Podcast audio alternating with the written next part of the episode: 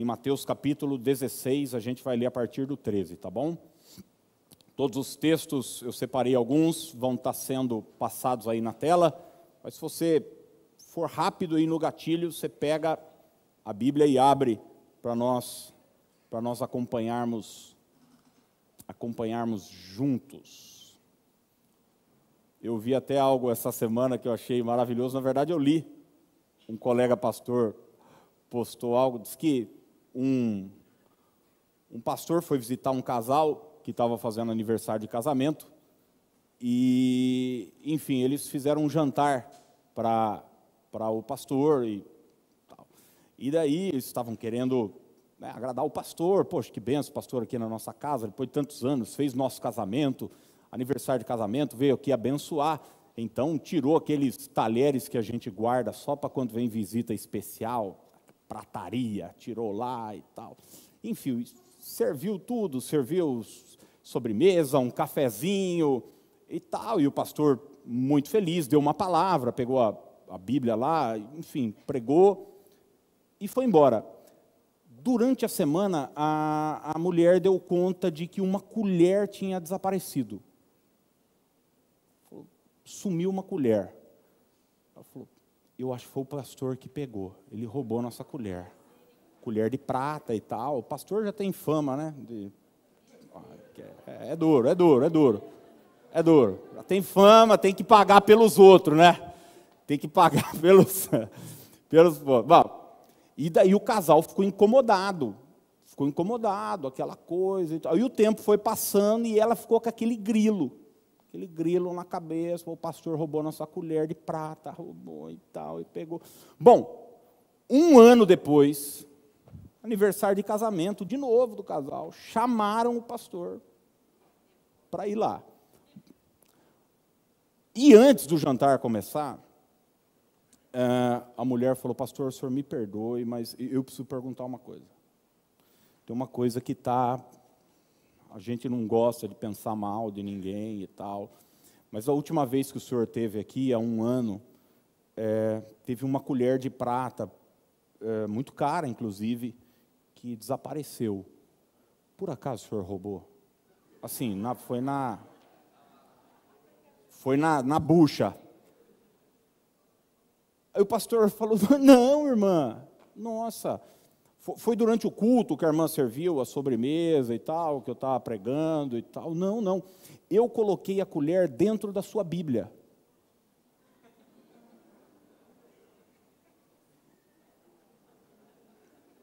Precisa explicar, não? Não, né? Eu não preciso nem falar para você que tem algumas fichas que estão começando a cair ainda. Vamos lá, eu eu aguardo. Então, quando eu falo para vocês que tem que ler a Bíblia, gente, é para não ficar igual essa mulher aí. Quem não lê a Bíblia ainda fica pensando mal da vida dos outros. ai, ai. Ô, gente, semana passada, eu falei no domingo de manhã sobre três verdades a respeito do caráter de Deus. E uma das coisas que eu falei é que a maneira como você percebe, vê, a Deus vai definir sua qualidade de vida. E como é importante nós, de fato, conhecermos o caráter de Deus. E às vezes a gente tem ideias equivocadas a respeito de quem o Senhor é. E se você não estava, está lá também no, no canal do YouTube, vale a pena você dar uma olhada nessa mensagem. Deus disse para Moisés: Eu sou o que? Eu sou o que sou. Hoje eu quero me aprofundar no assunto, e o tema da mensagem pode até te assustar, mas é esse: abandone a sua ideia sobre quem é Deus. Abandone a sua ideia sobre quem é Deus. Mateus 16, 13 em diante diz assim: Indo Jesus para os lados de Cesareia de Filipe, perguntou a seus discípulos: Quem diz o povo ser o filho do homem? E eles responderam: uns dizem João Batista, outros Elias, e outros Jeremias, ou algum dos profetas. Mas vós, continuou ele, quem dizeis que eu sou? Respondendo Simão Pedro, disse: Tu és o Cristo, o Filho do Deus vivo.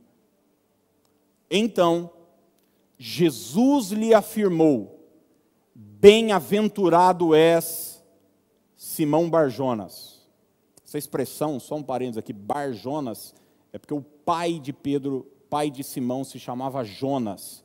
Então, você vai ver muita, muita gente na Bíblia, assim, Barjonas, Barrabás, é, é, uma, é uma expressão para demonstrar quem era o pai. Dizia que ele era filho de Jonas. Antigamente não tinha essa coisa de sobrenome, então eles usavam essa expressão, tá bom?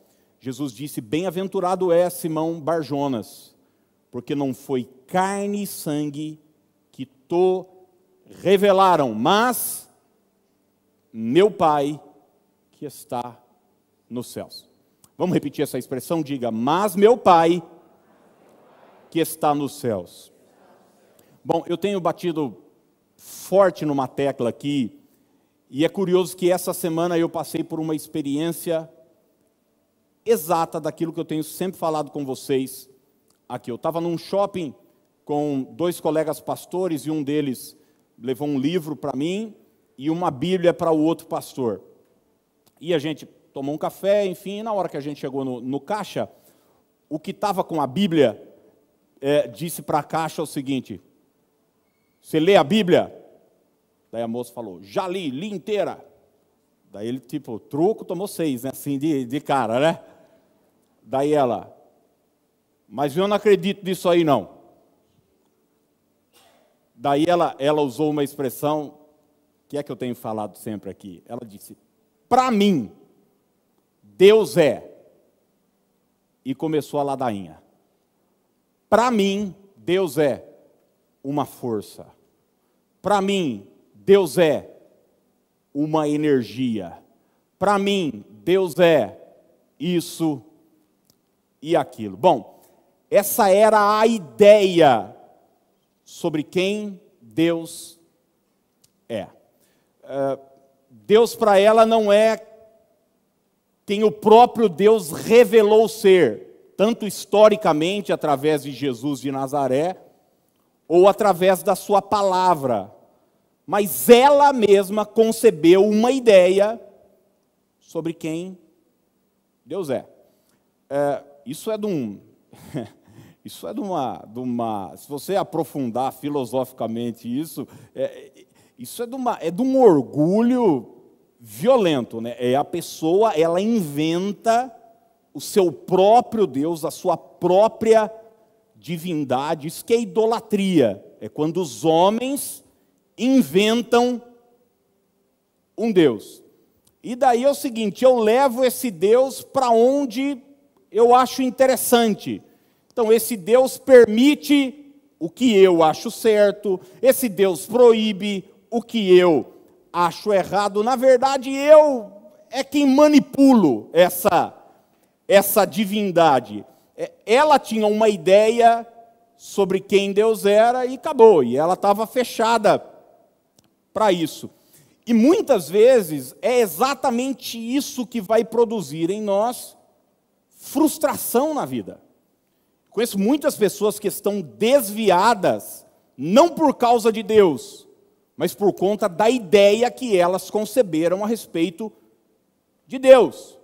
Por exemplo, Existem muitas correntes teológicas e muita gente na igreja que acredita num Deus que constantemente vai impedir que ela sofra. Então, se ela for cristã, se ela frequentar a igreja, ela não vai passar por problemas, não vai passar por lutas, não vai sofrer perdas, jamais vai ficar doente, sempre vai ganhar dinheiro, tudo na vida dela vai dar certo. Se você for olhar a Bíblia, isso é loucura. Isso não existe.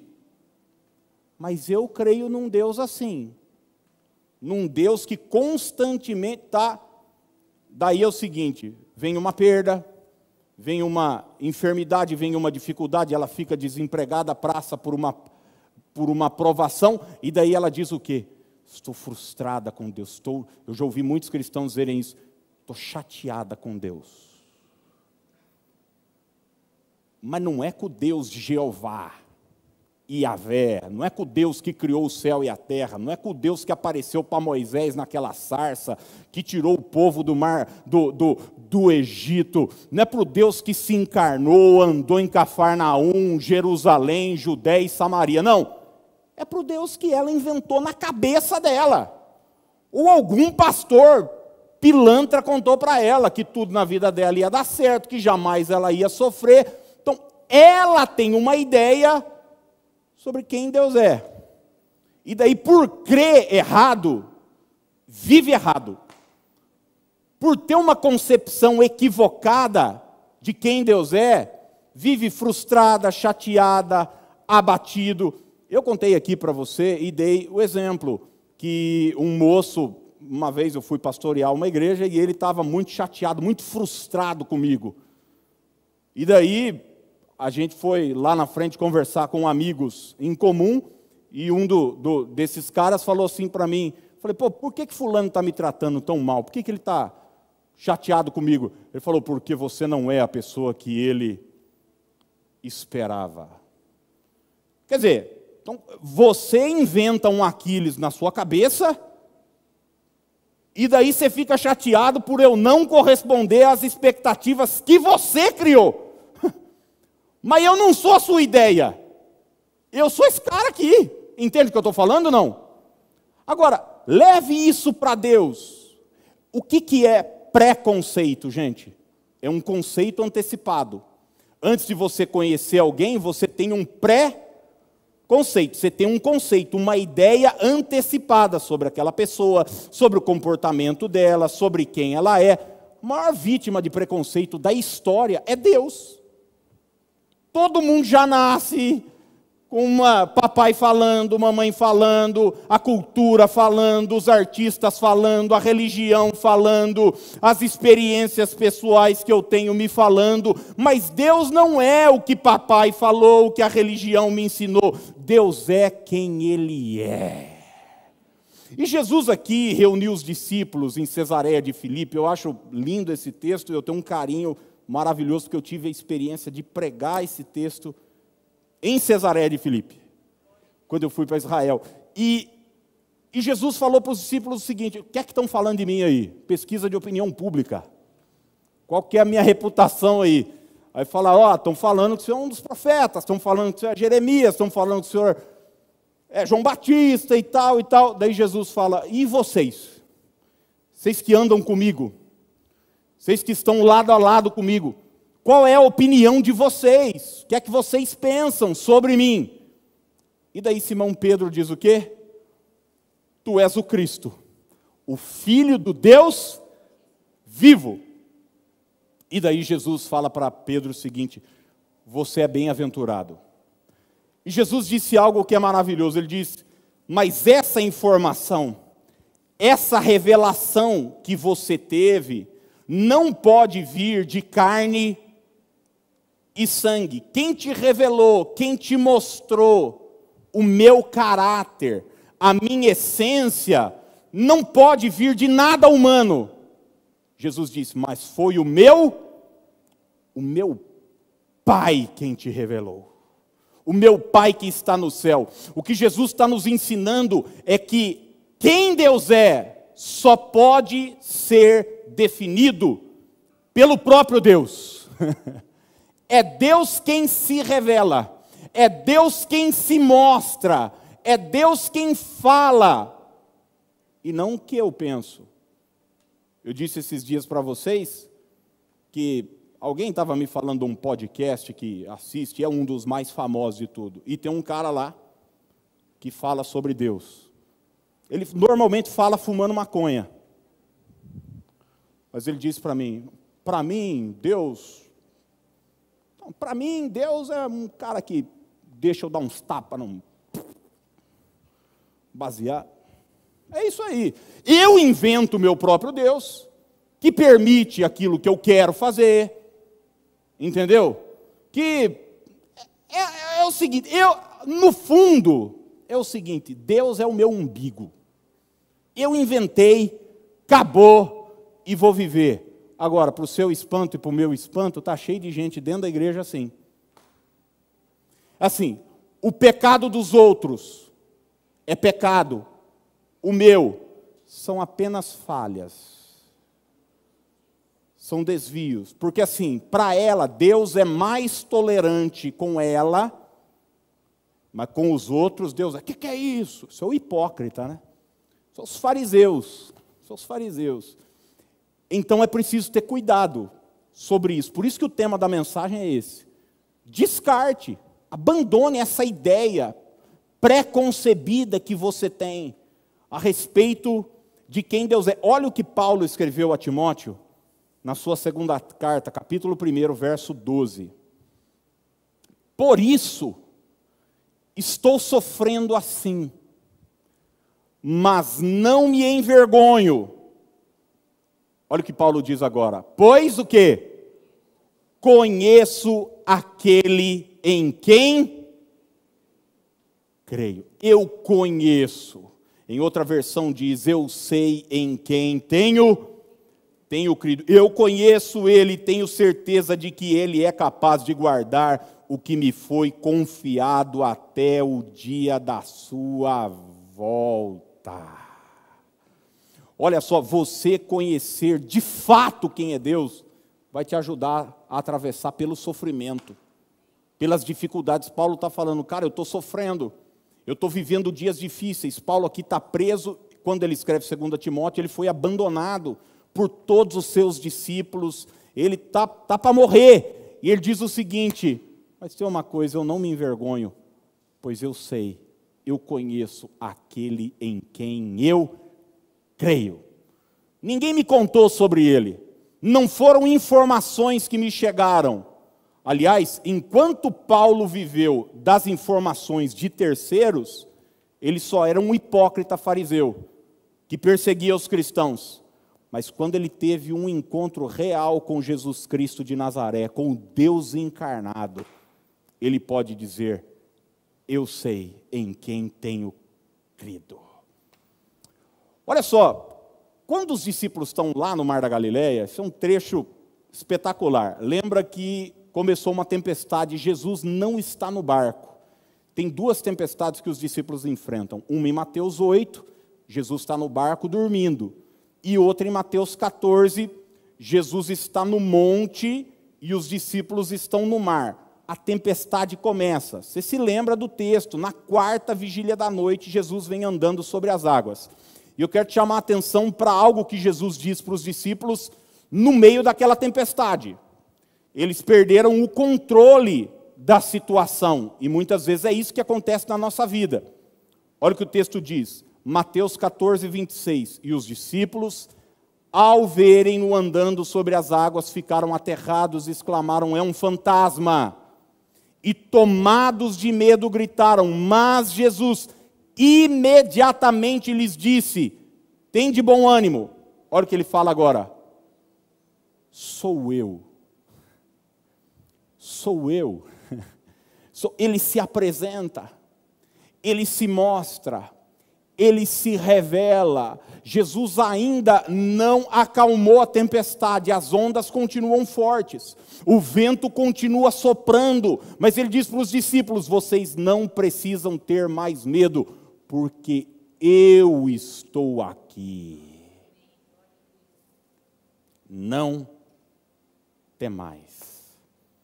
A questão é a seguinte: como é que você chegou aqui nessa manhã, pensando sobre Deus? É, eu cresci achando que Deus era um velho rabugento. Eu não tinha nenhuma ideia assim, muito, tão ruim sobre Deus. O máximo foi isso. Um velho rabugento que ficava sentado o dia inteiro, é, procurando pecado em mim e fazendo uma lista. E um dia ele, ele ia me chamar e falar: agora vamos acertar aqui todos Todas as vezes que você colou na prova, é, respondeu sua mãe e seu pai e tal. Bom, esses eram meus pecados infantis, né? É, e à medida que eu fosse crescendo, a, a, lista ia continuar, e depois que eu, que eu morresse, lá na frente ele ia ver se ia me dar um boi e me deixar entrar no céu, ou pelo menos em algum lugar intermediário, como purgatório. Eu estudei numa, num colégio católico que falava sobre isso. Por exemplo, purgatório. Em nenhum momento existe isso na Bíblia. Deus nunca falou sobre isso, mas tem muita gente que acredita nisso. Então, ela, alguém, em algum momento, inventou essa ideia de purgatório, que tem um lugar intermediário que é para acabar de expurgar o resto de pecado que você, que você teve, que a cruz não conseguiu levar. Uh, enfim, o que eu estou querendo dizer para você é que todos nós, desde a infância, nas nossas experiências, no nosso contato com a religião, na igreja, seja ela evangélica, seja católica, seja espírita, é, enfim, no nosso contato com aquilo que a gente chama de, de divino ou sagrado, muitas mentiras são colocadas na nossa mente. Nem todo mundo que falou elas para a gente, se tratava de uma pessoa ruim, um, às vezes era porque elas aprenderam errado também. A grande questão é como é que a gente abandona tudo isso e experimenta de fato um, uma revelação, como é, como a que Pedro, como a que Pedro teve, uma revelação real de quem é Deus. E eu anotei duas coisas aqui, eu quero deixar para você e nós vamos participar da ceia. Primeira delas, se você quer ter essa essa revelação, tenha um relacionamento pessoal com Jesus Cristo. Vamos repetir? Diga, tenha um relacionamento pessoal com Jesus Cristo. Pode parecer óbvio, mas não é. Pode parecer óbvio para alguns, mas não é. A estrada para chegarmos até Deus chama-se Jesus de Nazaré, o Filho de Deus, o Deus encarnado. Não tem outro, não tem outro caminho. Não existem outros intermediários. Se você quiser ter uma revelação exata como é que Deus pensa? Você precisa saber como Jesus pensa. Como é que Deus ama? Você precisa saber como é que Jesus ama. Como é que era Deus? Você precisa, você precisa conhecer a Jesus. Eu não estou falando de frequentar uma igreja uma vez por semana, porque se o único contato que você tem com Deus é estar num templo religioso uma hora e meia, uma vez por semana, eu quero dizer para você que a vaca já foi para o brejo. Mas nós podemos arrancar ela desse brejo. Porque Deus não é alguém que a gente senta num lugar e fica recebendo informações. Eu estou falando para você de uma relação pessoal, íntima com Jesus Cristo de Nazaré. Não estou falando de dogmas, não estou falando de sentimentos, de sensações. Oh, gente, como nós, os cristãos, infelizmente, somos presos a sensações e emoções. Aliás, é, é, é comum da, da humanidade, mas nós não podemos levar isso para a nossa vida espiritual. Daí a gente fica com essa conversa de eu sinto Deus. Já ouviu isso não? Você já deve ter falado isso. Eu já falei essa borracha. Eu sinto. Daí a gente vem num culto, dependendo do louvor, se tocou o louvor que a gente gosta, se tocou ou não tocou o louvor que a gente gosta. Ontem eu estava em casa e eu botei um louvor baixinho, eu estava terminando de preparar a mensagem, daí a Dani sentou do meu lado e eu fiquei emocionado, falei para ela, nossa, toda vez que eu ouço esse CD, que era, um, é, era um, na verdade, um, no YouTube eu estava tava ouvindo, Falei, eu fico, eu fico emocionado porque lembra a minha infância na igreja, quando eu comecei a aprender a tocar violão, aprender a, a cantar, a dirigir louvor. E, e daí a gente confunde essa emoção que a gente sente com a presença de Deus. Olha, a presença de Deus pode te trazer uma emoção, O fato de você chorar não significa que é Deus.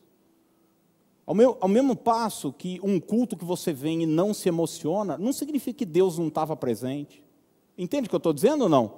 Fala, o culto hoje, nossa, hoje o Espírito Santo veio. Tá, e, e no que você não arrepiou, não veio, não. Por quê? Porque a gente é preso a emoções, a sensação. Agora, o que é que Deus fala sobre a presença dele? Ele diz o seguinte: se dois ou mais estiverem reunidos no meu nome, eu estarei presente. Acabou. Se você está sentindo, se você não está sentindo, aí é um problema de sensações sua, minha. Agora, que ele está presente, ele está presente. Que a gente começa o culto, Senhor, nós estamos aqui em teu nome para começar essa reunião. Jesus está aqui, cara. Jesus está presente. E daí você acorda amanhã, algumas coisas na sua vida não dão certo, algumas coisas estão amarradas. E daí você diz: ah, será que Deus me abandonou? Sensações. Se você não tem uma, uma relação íntima com Jesus, Jesus diz para os discípulos: Eu estarei com vocês todos os dias Faltou botar um parênteses assim, inclusive naqueles que você sente que eu não estou presente. Inclusive naqueles que você acha que eu te esqueci. Eu estarei com vocês todos os dias até a consumação dos séculos. Agora, gente, é preciso ter uma relação pessoal, pessoal com Jesus. Olha a conversa que Jesus teve com os discípulos, especialmente com Tomé, em João 14, a partir dos 5. Disse-lhe Tomé: Senhor, não sabemos para onde vais, como saber o caminho? Respondeu-lhe Jesus. O que é que Jesus falou, gente? Eu sou o caminho e a verdade e a vida. Aulinha de português aí, artigo definido. O caminho, a verdade e a vida. Jesus não é um caminho uma verdade. Não, ele é o caminho, porque ele é o único caminho. Ai, nossa, Aquiles, mas não é muito radicalismo. É, e é assim mesmo.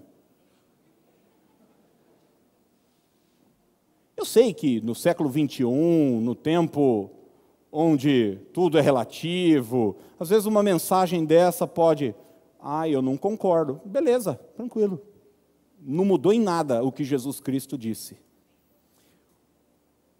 Quando você tem isso vivo dentro de você, tem gente querendo achar Deus através de. Eu vou, vou, vou acender um incenso aqui para. Energias. E não. Que conversa é essa? Que papo é esse? Tá, você inventou uma, um, negócio na sua cabeça e você quer que Deus agora se, se molde a sua. Isso é idolatria. Isso é idolatria, isso é mandinga. Eu sou o caminho, a verdade e a vida. Ele termina: ninguém vem ao Pai senão por mim.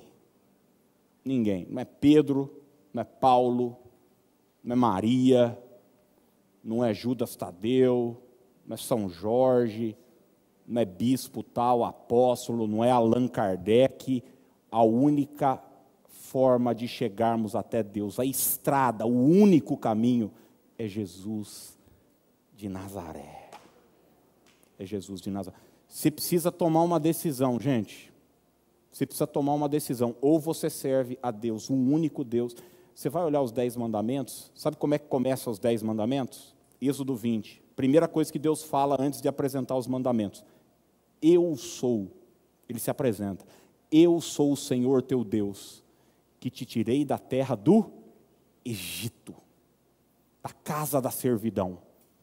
E daí ele começa: Não terás outros deuses diante de mim.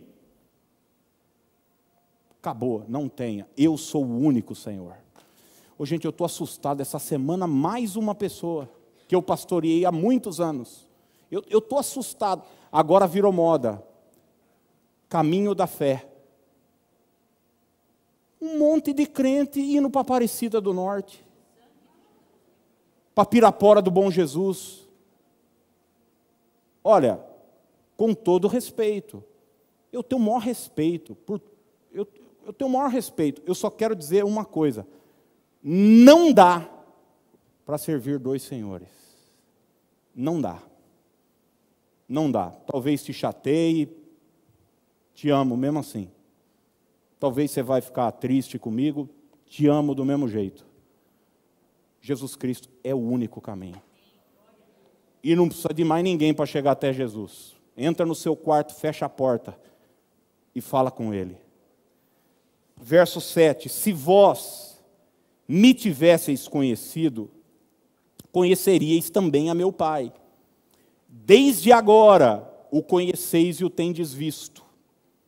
Replicou-lhe Filipe: Senhor, mostra-nos o Pai, e isso nos basta. Disse-lhe Jesus: Filipe, há tanto tempo estou convosco e não me teis conhecido. Quem me vê a mim, vê o Pai. Como dizes, mostra-nos o Pai. Jesus diz: Cara, eu estou aqui. Eu sou a revelação exata, real de quem é Deus. Você quer conhecer a Deus? Conheça Jesus. É por isso que eu digo sempre, gente, mergulha no Evangelho. Mergulha no Evangelho, lê o Evangelho, pratica o Evangelho, conheça o Evangelho, Mateus, Marcos, Lucas e João. Isso é coisa que a gente tem que ler todo dia, todo dia. Pega um trecho do Evangelho, leia, leia, leia. Você quer conhecer a Deus, você precisa conhecer a Jesus. Pode vir só na igreja uma vez por semana, ou ligar a televisão e tal, tudo isso ajuda, é bom, vai te, vai te impulsionar, vai te dar ferramentas, mas você precisa conhecer a Jesus. Olha o que Paulo escreveu, Romanos 5, 1, justificados, pois, mediante a fé, temos paz com Deus. De que jeito? Por meio de nosso Senhor Jesus, Jesus Cristo. A paz que você precisa, a paz que eu preciso vem por meio de nosso Senhor Jesus Cristo. Segundo e último lugar, se você quer conhecer a Deus, porque olha só, eu estava pensando ali, né? Eu aprendi algo esses dias atrás. É, dois minutos só para você, só para você entender isso, porque isso é uma coisa que dá para você levar para a vida. Existe uma coisa chamada signo, significado e referente. Vou explicar para você. O que, que é signo? Signo é um sinal, seja ele escrito ou verbalizado. Então, por exemplo, quando você ouve copo, ou você vê a palavra C-O-P-O, isso é um signo, um símbolo. Entendeu? Então, agora, isso é o copo? Não. Isso é só um símbolo, isso é só uma vocalização de algo que eu estou querendo te dizer. Então, tem uma seguinte coisa, que é o significado. Então, significado é o que isso que eu verbalizei é. Então, copo é, normalmente você vai encontrar isso no dicionário. Copo é um recipiente de vidro, plástico ou metal que você pode colocar líquidos ou demais outras coisas. Exemplo, copo de água, copo de cerveja, copo de refrigerante, copo de pinga, copo de trocentas mil coisas. Mas assim, o significado no dicionário é o copo? Não. É só o significado. O que, que é o copo? É isso aqui. É isso aqui. Ele não é uma palavra, ele não é um significado, ele é um objeto. Um objeto é o copo. Por que, que eu estou falando isso? Porque quando a gente ouve Deus, isso é só uma palavra, gente. Uma palavra solta. Que pode ter na cabeça de bilhões de pessoas inúmeros significados. Agora, isso é Deus? Não. Deus é real, Deus é uma pessoa. A Bíblia começa dizendo: no princípio Deus criou os céus e a terra. Deus é a gente. Deus faz coisas. Deus se encontrou com Abraão. Deus se encontrou com Moisés, Deus libertou um povo do Egito, Deus pisou em Cafarnaum, pisou na Judéia, em Samaria, Deus levantou enfermos de uma maca, Deus se revela até hoje, está no mundo através da sua igreja, do seu espírito. Então, quando você entende isso, você para de cair nos engodos da vida. Isso serve para tudo, viu? Para tudo, para política, para uma discussão, para não sei o quê. Uma coisa é a palavra, outra coisa é o significado da palavra, outra coisa é o que de fato existe. Então Jesus foi e é ainda hoje um agente histórico. E é esse Jesus que nós precisamos conhecer, que continua vivo, que ressuscitou da tumba. E hoje, quando a gente participa do pão, do suco de uva, nós estamos declarando, Ele está aqui, vivo entre nós, através do seu espírito. Entende o que eu estou dizendo ou não? Segunda coisa, invista numa vida devocional. Diga aí para o seu vizinho, diga, invista. É um investimento numa vida devocional. Ô, gente, olha só, o culto, guarda isso, o culto nunca acaba. Vou repetir: o culto nunca acaba.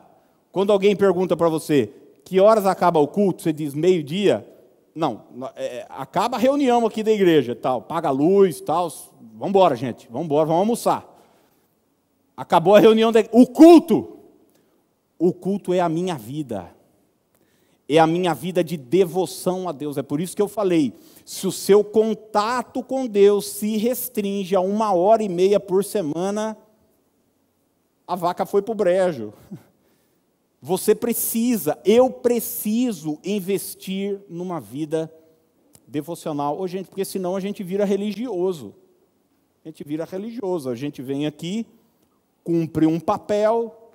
Eu sou marido só quando eu estou em casa ou quando eu saio para a rua eu continuo o marido da minha esposa? Hã?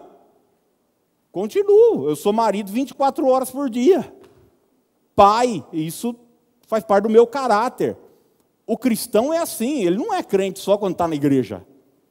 Quando você está no trabalho, quando você está na faculdade, quando você está num ambiente hostil, quando você está entre amigos, quando você está sendo tentado, quando você está passando por lutas, dificuldades, você continua cristão, servindo a Deus. Isso é maravilhoso, gente. Isso é maravilhoso. Ter uma vida de devoção a Deus. E como é que isso acontece? Eu anotei duas dicas aqui. Primeira delas, vida de oração. Vida de oração. Ô, gente, uma dica para você aqui, ó. Melhora a sua vida de oração. Melhora, dá para melhorar, sim ou não? Uma vida de oração. Ter, ter contato com Deus. Eu conversava com uma pessoa esses dias, eu falei: olha, uma coisa que pode mudar e transformar a sua vida é todo dia, todo dia, é você no final do dia fazer um exame do que foi o seu dia mental. Como foi a minha atitude com as pessoas, com o meu próximo, no meu trabalho, as coisas que eu falei, as coisas que eu pensei as coisas que me, que me chatearam, pessoas que talvez eu chateei, e você confessar isso a Deus, pedindo perdão por aquilo que precisa pedir perdão. Isso, isso é vida, isso é vida devocional. Isso nos melhora como pessoa. Isso nos faz crescer como pessoa, como pessoa. Agora, só uma vida devocional, uma vida de oração, uma vida de contato com Deus, vai nos mostrar quem de fato ele é. Porque não se engane, oração é uma, é uma via de mão dupla, viu? Oração não é um monólogo. Então, quando você for orar, gaste tempo em oração. Eu não estou falando que, nossa, eu fiquei. Não. Paulo escreveu o seguinte, 1 Tessalonicenses 5,17: Orai sem, sem cessar. Sabe, a gente ora como a gente respira. A gente ora enquanto pensa.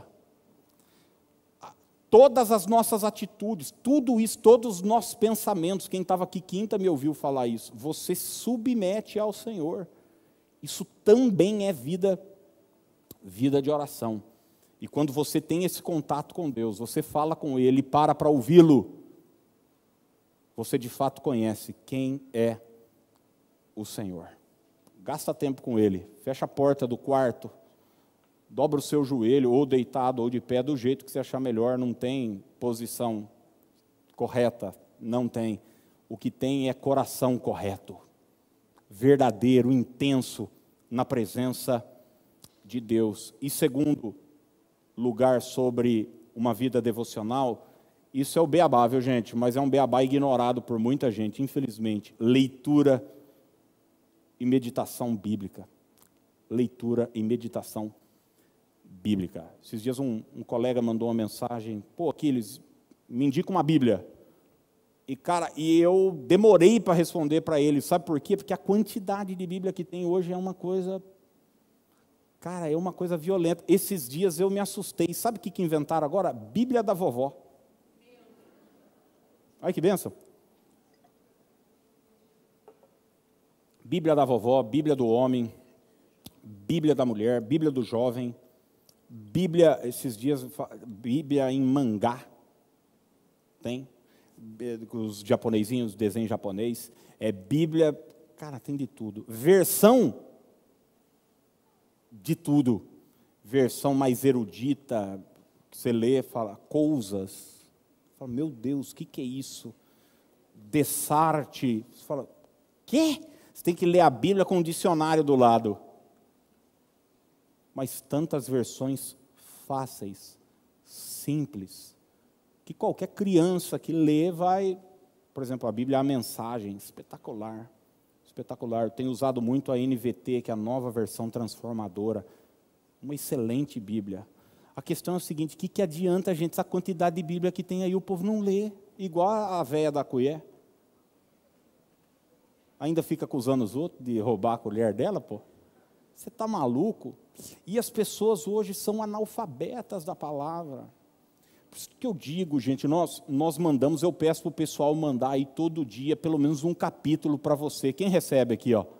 Leia, estamos lendo Josué agora. Leia, leia. Eu li em dois minutos ontem o, o, o capítulo de Josué. Claro que eu não me prendo só a ler aquele capítulo. Mas, infelizmente, a maioria das pessoas nem isso faz. Por isso que a gente fala, leia, comece, tome gosto pela palavra de Deus. É a palavra que vai revelar quem é Deus. Vou repetir, é a palavra que vai revelar quem é Deus. Você já deve ter tido a experiência, certamente, de alguém falar para você: Nossa, não suporto fulano, é uma pessoa chata, egoísta, tal e tal e tal. E daí você, depois, lá na frente, na vida, conheceu fulano e amou. Já passou por isso? Não. Ou o contrário, a pessoa chega para você e fala: Nossa, fulano é maravilhoso, que pessoa boa, tal. E daí, quando você conhece, é um mala sem alça. Tem isso também, não tem? Então, Deus não é quem os terceiros estão falando para a gente. Deus é quem Ele diz que é. Então, conhecer essa palavra é a chave. Três textos rápidos aqui para você guardar. Primeiro, Salmo 119, 107. Estou aflitíssimo, vivifica-me, Senhor, segundo a tua palavra. A palavra vai trazer vida para mim quando eu a conheço. Salmo 119, 16. Aliás, o Salmo 119 todo é um salmo que fala muito da palavra. É o maior salmo da Bíblia. Terei prazer nos teus decretos, não me esquecerei da tua palavra. Gente, quem está na palavra está seguro. Que a modinha passa, a opinião da gente passa, as sensações mudam, mas a palavra permanece para sempre. Ô, gente, sabe que me segurou com a cabeça saudável nos maiores desertos da minha vida? Foi a palavra. Porque tem dia que você acorda bem, fala, Deus está comigo, o diabo está aqui debaixo, e você começa o dia pisando duro. Quem já viveu esse dia assim? E tem dia que você fala, ai meu Deus do céu, o cão está solto, ai Jesus. O que, que é isso, gente? Emoção. É uma, é uma montanha russa. Mas e a palavra? Palavra não muda. Palavra não muda. Palavra não muda. Tem que conhecer a palavra, tem que estar firmado na palavra. Eu vejo às vezes, cara, tem igreja que não abre a Bíblia na hora do culto. Canta mulher, canta velho, canta criança, canta jovem, canta orquestra, canta não sei o que lá, oportunidade para fulano, oportunidade para Beltrano e não sei o que. E daí no final o pastor fala assim: falta cinco minutos para terminar o culto. Cinco minutos. Para não ficar somente nas nossas, vamos abrir. Ou, ou fala assim, ó, agora nós vamos para o que é mais importante. Eu estou vendo mesmo. Tem outras que é pede dinheiro, o culto inteiro. Começa pedindo dinheiro, começa depois do louvor pede dinheiro, pede dinheiro no meio do louvor, pede dinheiro na hora da oração, pede dinheiro para uma fogueira que não vai sei que lá, e pede dinheiro para não sei que lá, e pede dinheiro para não sei que a Bíblia que é bom nada. Não é uma crítica, é só um diagnóstico exato do que está por aí. Nós precisamos voltar para a palavra, gente. Precisamos amar essa palavra. Salmo 119, 105, lâmpada para os meus pés é a tua palavra e luz para os meus caminhos. É a palavra que me mostra o caminho, é a palavra que me mostra a direção. Ô pastor, mas fulano falou isso. Tá, e a palavra fala o quê? Pô, mas Beltrano falou isso. Como eu vi um canal no YouTube que falou isso. Oh, mas tem um pregador que falou isso. Oh, mas tem um coach que falou isso. Mas tem um psicólogo que falou isso. Mas meu professor na universidade falou isso. Mas meu pai falou isso. Meu bisavô acreditava que. que, que é, o que é que Deus nos revelou através da Sua palavra? Eu termino, o pessoal já vai, já vai chegar. João 10, 14. Eu sou o bom pastor. Conheço as minhas ovelhas. E elas o quê? Me conhecem. Vamos repetir isso juntos? Diga, diga, elas me conhecem. Eu não sei qual é a ideia que você tem sobre Deus. Eu já pensei de Deus coisas absurdas. Eu já pensei que ele deveria ter feito coisas que ele nunca prometeu que faria. E daí eu me frustrei. Às vezes a gente acha que Deus vai desrespeitar o livre-arbítrio das outras pessoas, enfim. E a gente se frustra porque pessoas ao nosso lado tomam decisões que acabam nos prejudicando. E eu já vi tanta gente que fica frustrada com Deus mas na verdade, olha, Jesus disse: As minhas ovelhas me conhecem, me conhecem.